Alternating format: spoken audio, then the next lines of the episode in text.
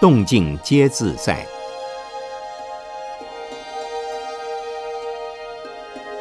圣严法师著。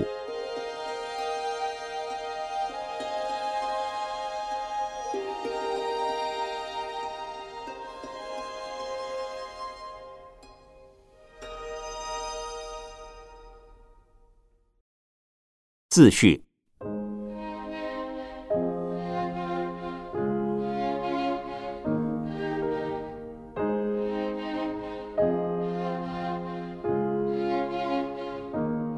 中国禅宗的修行是最人性化的，中国禅宗的观念是最人间化的，中国禅宗的修行方法是最人格化的，中国禅宗的风格是最平易近人的。中国禅宗史上的许多祖师都以为平常日用即禅，不论出家在家。若能将禅宗的观念和方法用之于日常生活，纵然处身于万丈的红尘之中，也会体验到安定洒脱又活泼自然的人生境界。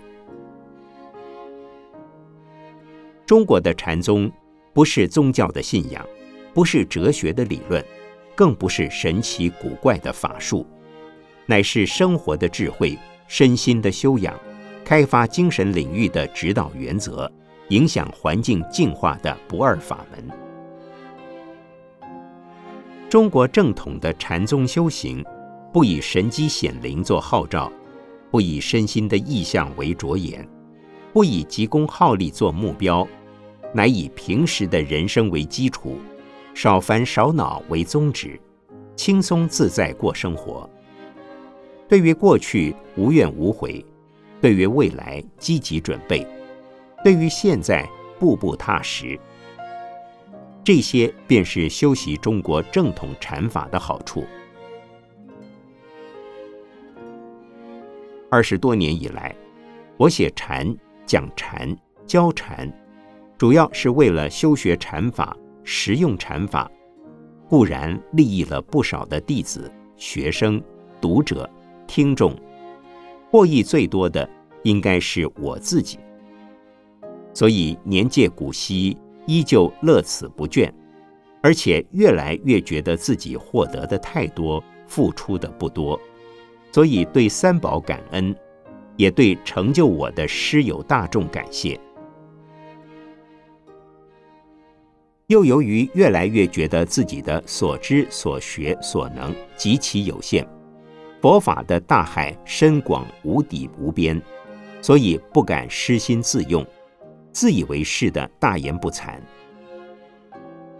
虽然我以现代的语言文字将禅法介绍给现代人来应用，但是我的观点必定不敢离开佛言祖语的源头依据，不像一般野狐禅客，动辄抄佛越祖，满口狂语，连篇喝骂。俨然古佛在世，那不仅使禅宗蒙尘，也让众生受害。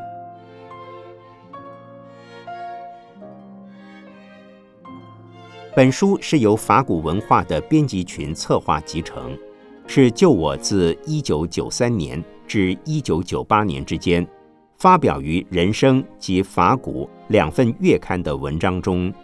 将跟禅及禅修指导有关的各篇筛选出来，其中大部分的篇章在刊出之前曾经我的修润，也有不少篇章，因我抽不出时间，弟子们就将录音带上的原味抄录成稿刊了出来，未免过于粗疏，而且文意不清，讲出时的现场听众不致误会。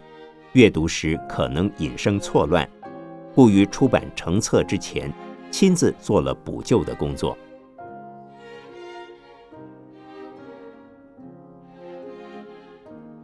关于禅修系列的书，英文的我已出版九种，其中数种已被译成十来种欧亚语文，在世界各地流通，而仅两种译成了中文。禅修系列的中文著作也已出版了十种，其中仅有一种译成了英文，并不是因为我在东西方所传的禅法有何差异，乃由于用中英两种语文同时不断的出版新书，就无暇再去做交互翻译出版的工作了。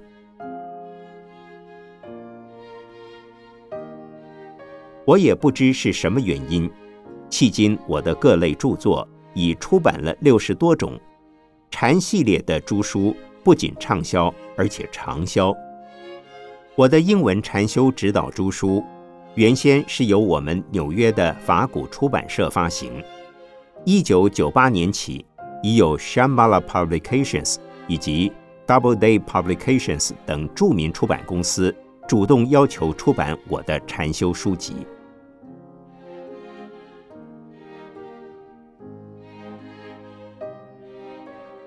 一九九八年十一月二十三日，自序于纽约东出禅寺。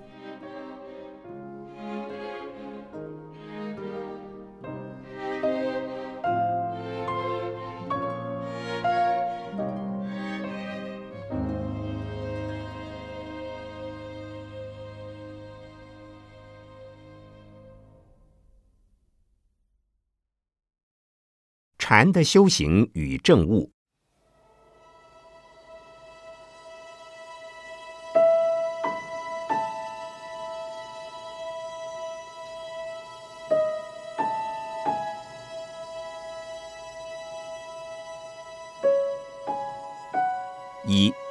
禅是什么？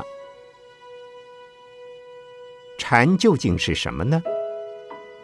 事实上，禅是不着语言、不立文字的，能够用语言文字来解说的，就不是禅。若真要说禅的话，我一站上台就应该立即下台的，因为禅是只能意会不能言传的。一经书写或口说，即成废话。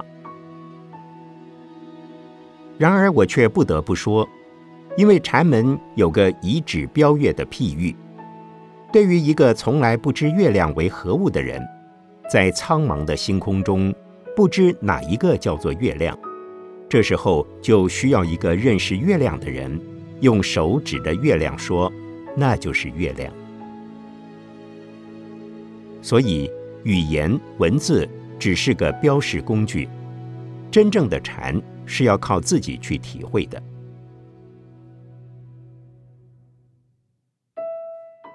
如果说此刻我是手指，那么请问诸位，月亮在何处呢？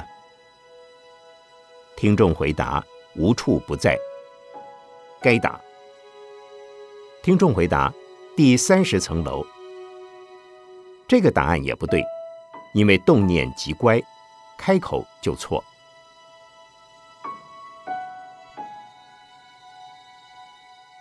二，禅学的基本概念。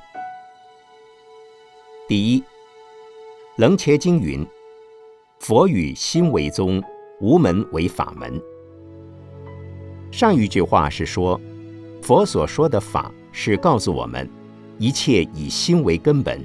句句都是从清净的心性中流露出来的，语言是虚假的，唯有心性才是真实不变的。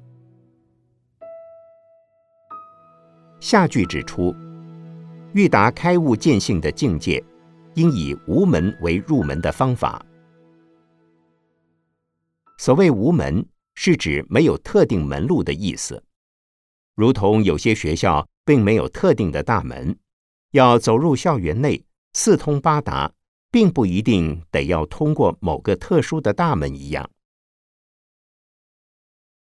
宋代有一本慧海禅师编辑的公案书，就叫《无门关》，里面记载的都是以无门为入门，因而开悟的故事。有兴趣的人可以去参阅。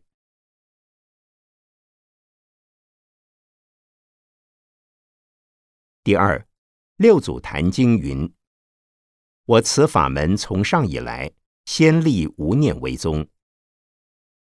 无者无二相，无诸尘劳之心。每一个人都可以找到适合自己的一条门路，但是首先要把握一个原则，即是对内需胸无成见，不得执着；对外不能有任何的分别心。这种情形叫做无念。无念并不是没有念头，而是这个心内不受自我所束缚，外不被环境而动摇。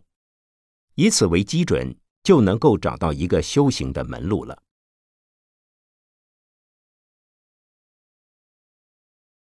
第三，六祖坛经云：“我此法门，从一般若生八万四千智慧。”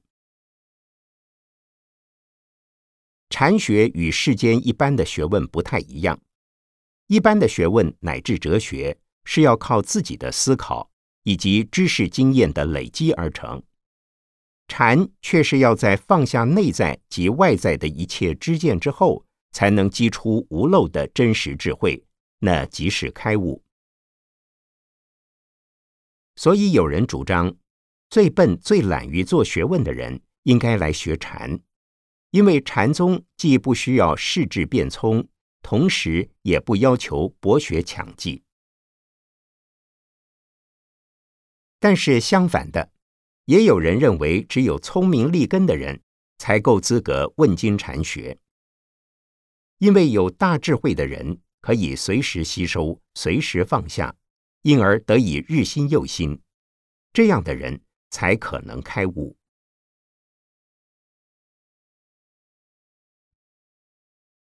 第四，六祖坛经云：“世人妙性本空，无有一法可得。”一般求道学法的人，总以为道或法是实有之物，因此不断向外寻求，不是向佛求，就是向师求。但是禅宗却要人打破这种观念上的牢笼，直指本心。禅宗认为。心外别无一法。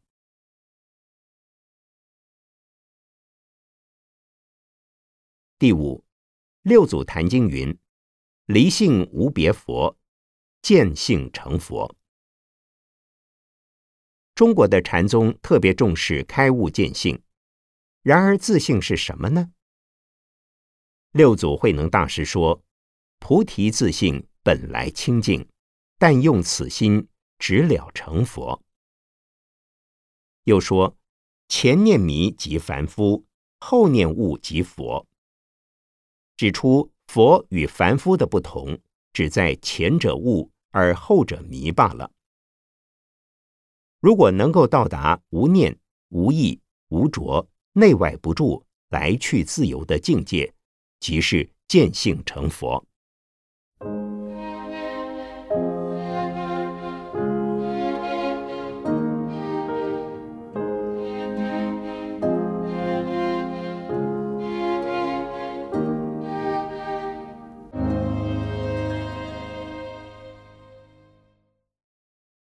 三，禅宗如何修行？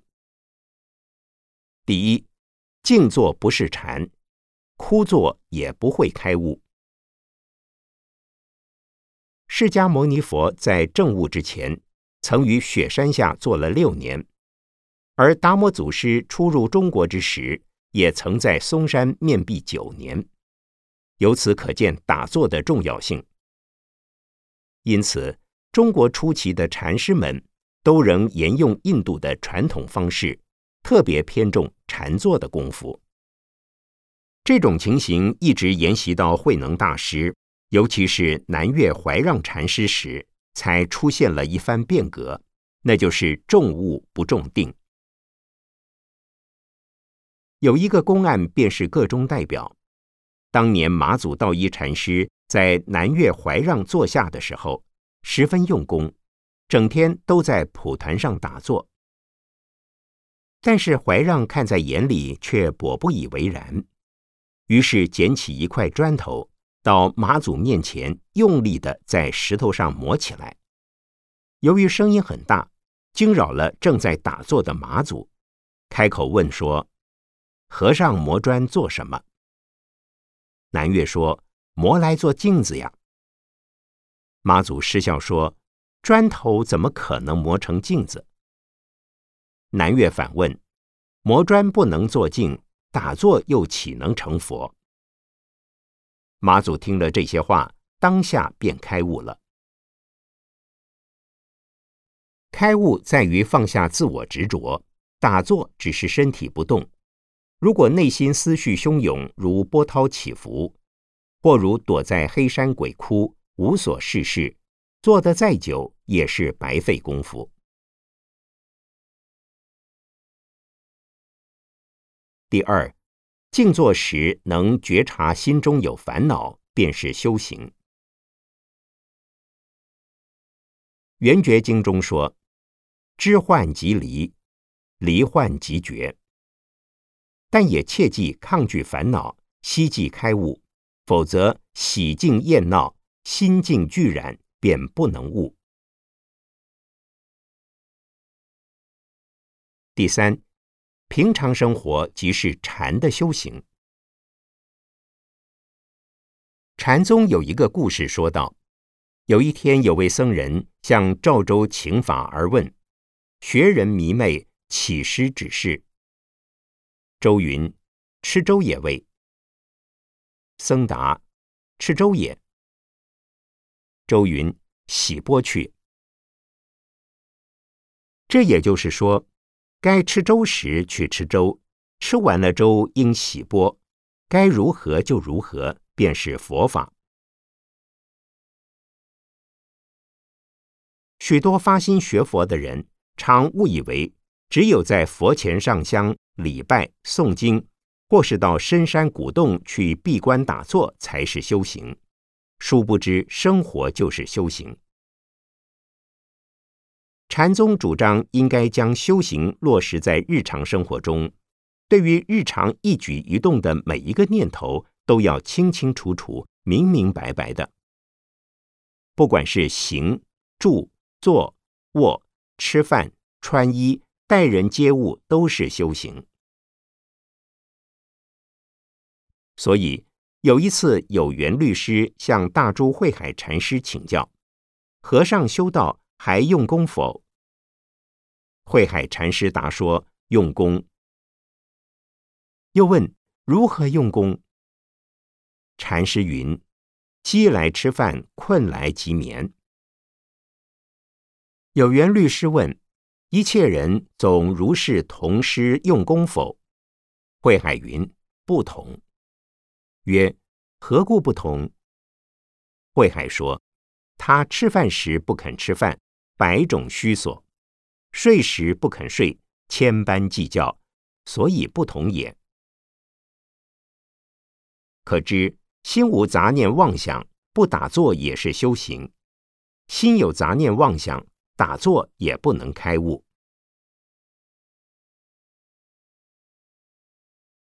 第四，执着修行便不是真修行，不注意修行更不是真修行。现在我们再回到磨砖不能做镜的公案上，马祖知道执着于形式上的修行没有用，因而开悟。那么，是否便意味着不曾练过打坐，或从来不注意修行，也一样可以开悟？当然是不可能的。许多年轻气盛的人，往往以为成佛也不过如此，开悟也没有什么了不起。对我而言，开不开悟没有什么不同。然而，一旦困境现前，烦恼缠绕时，就不免于挣扎之苦了。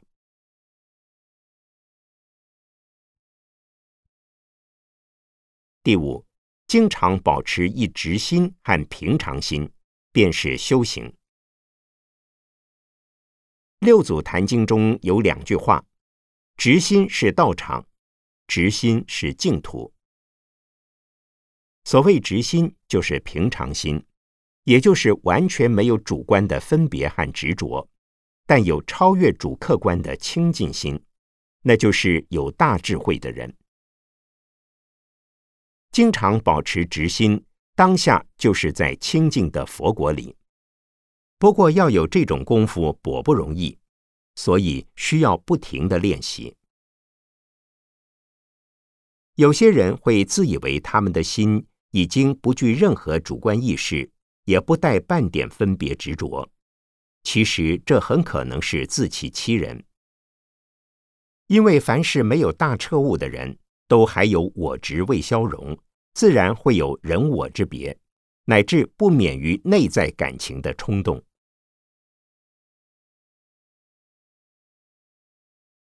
第六，清清楚楚的不思善不思恶，便是修行，便是开悟。远在四祖道信的时候，他就曾提出如下的看法：荡荡无碍，任意纵横，不做诸善，不做诸恶，行住坐卧，触目欲缘，总是佛之妙用，快乐无忧，故名为佛。他认为不用任何方法，不需行善去恶，该怎么就怎么，不做主观的分别，当下就是佛性的显现。有六祖坛经里也有一段有趣的公案。当初六祖慧能为了避开夺法争一的纠缠，向南潜逃，却被慧明追到。六祖于是对有意夺他衣钵的慧明说。汝既为法而来，可屏息诸缘，勿生一念，无谓如说。明良久，慧能云：“不思善，不思恶，正与末时，哪个是明上座本来面目？”慧明便于言下有悟。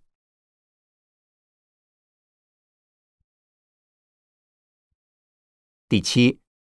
参话头，做移情，破疑团时即为开悟。我有个学生是澳洲人，他经过长达八年的修行，功力已达某种程度，可以连续打坐数小时而不起坐。他自以为已入无我之境，因此十分自得且执着。直到有一天看到我所写的书。才惊觉，原来他对自我的执着仍然牢不可破。因此，特地到台湾跟我打了一次禅期。我教他用参公案的方法来淡化自我。七天下来，他觉得自我的意识果然比较淡了。所谓参话头、参公案，就是用紧迫盯人的功夫，把参禅人的心。逼得进退无路，而又非走不可，无开口处，却又不得不开口。所以参公案就是叫人升起大疑情，把妄想杂念通通逼进死相，既知一往成擒，兜底捣成粉身碎骨，便是物境现前了。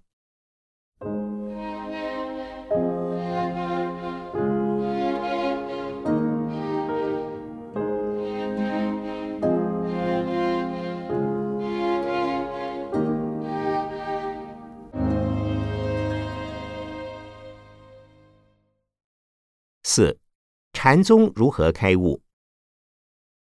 第一，无心可安，即可开悟。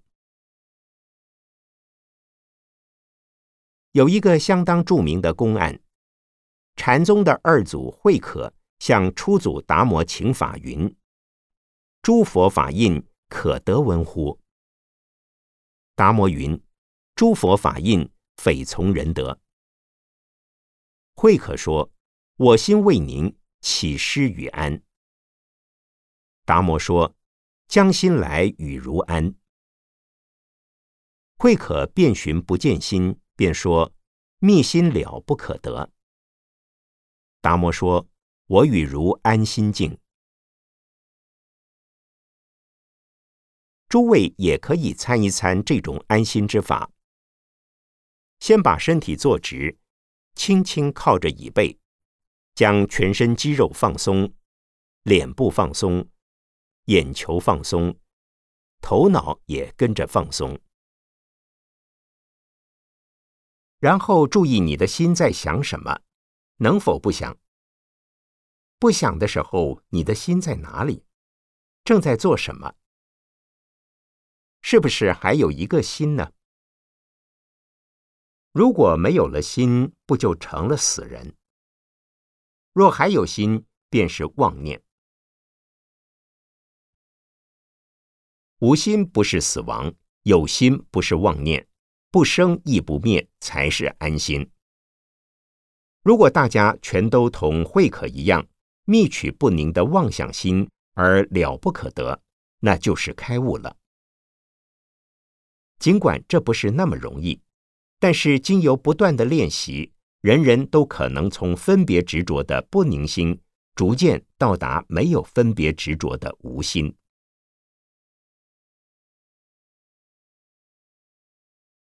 第二，心无所住便开悟。中国禅宗史上最重要的一位祖师是第六祖慧能大师，他是听到《金刚经》里的一句话而豁然开悟的。这一句话是“因无所住而生其心”，意思是说，心已经没有了分别和执着，但仍有其随缘度化的作用。慧能了悟一切万法不离清净的自信。未悟时以万法为烦恼的冤首，悟后则以万法为行道的工具。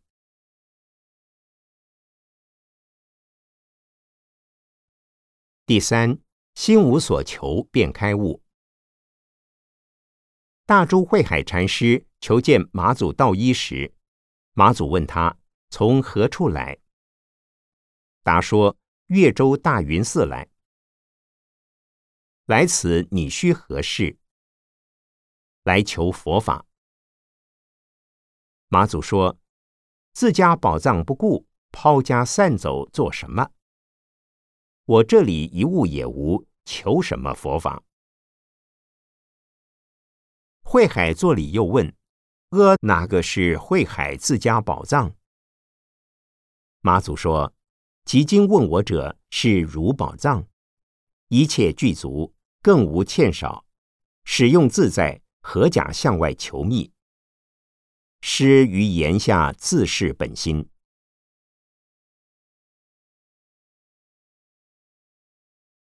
第四，不污染即开悟。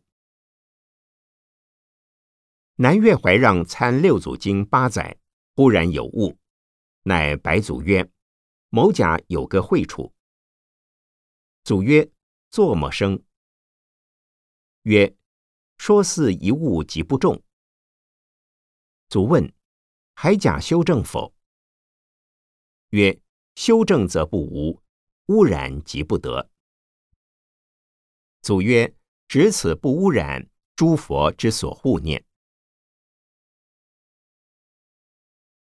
在禅门中，类似的公案很多。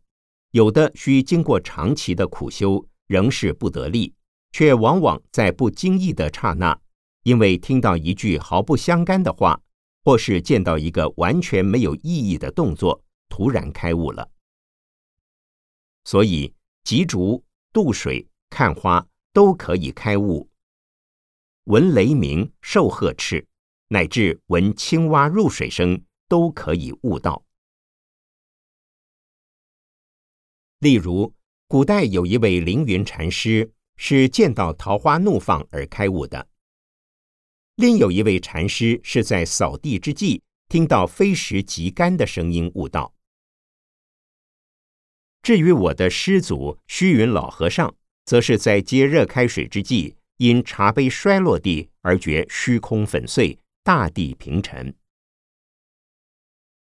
也有一位禅师，在经过多年的修行还没有见性。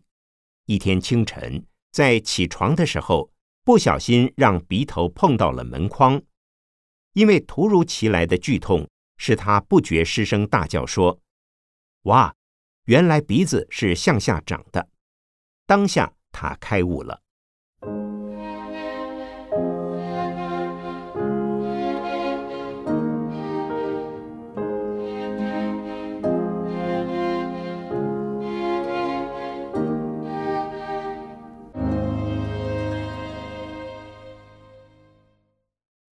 五禅宗的棒喝功能。第一德山棒打新罗僧。有一个新罗僧渡海到中国，依止德山禅师坐下。德山一见到他就说：“今天不许发问。”这个韩国和尚就屈前下拜。结果德山说：“赏他三十磅。”新罗僧急急抗辩：“我并未出生啊！”德山鹤说：“你未离开新罗之前，就该先吃三十磅了。”这位新罗僧在挨了三十磅后，究竟开悟了没有？书上没有记载。假如他因此开悟，尽管挨了三十磅，其实还是很划算的。打的功能是在于逼得参禅者的攀缘妄想心没有躲避处，结果就能帮助你的悟境现前。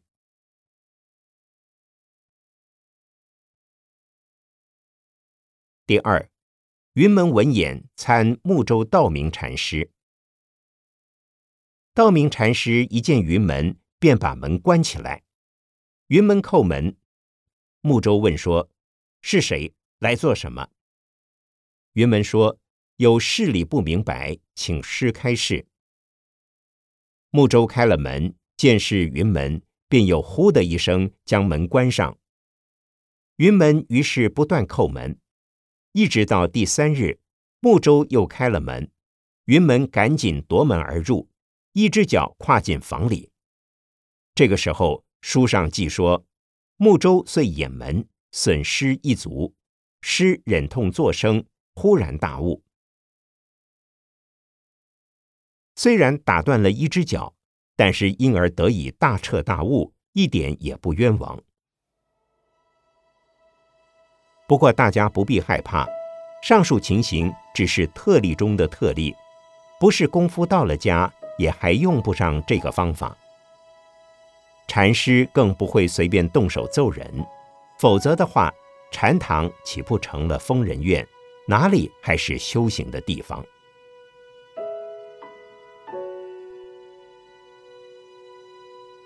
第三，灵济三问三遭打。灵济一玄往参黄檗西运，问如何是佛法的大义。话声未了，棒子便落在身上。他问了三次，挨打三次，于是告别黄檗禅师。临走前，黄檗指示他去参访马祖的嫡法孙大愚禅师。义玄向大愚禅师细述三问三遭打的经过。大禹听了说：“黄渤认没老婆，为汝得撤困，犹密过在。”义玄听了大悟，便向大禹勒下打一拳。大禹说：“如失黄渤，非干我事。”义玄回到黄渤处，被问：“何回太素？”义玄说：“只为老婆心切。”黄渤云：“这大禹老汉待见禹打一顿。”义玄说：“说什么带剑，即今便打。”遂鼓黄渤一掌，黄渤哈哈大笑。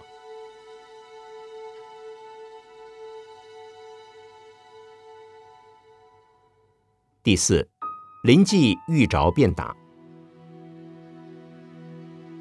灵济一玄的宗风是能活用禅机，棒喝并行。在《天圣广登录》卷十里有如下的记载：一僧来见，师举福子，僧礼拜，师便打。一僧来见，师举福子，僧不顾，师亦打。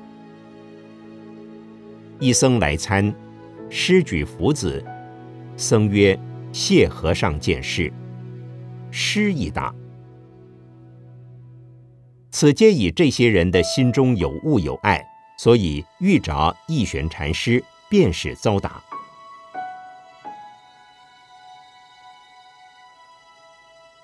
今天我在这里放了一把星星之火，待它燎原后，再让高明者来救火。谢谢贵校的邀请，谢谢 Zisk 教授的安排。谢谢诸位老师及同学们的出席指教，并为大家祝福。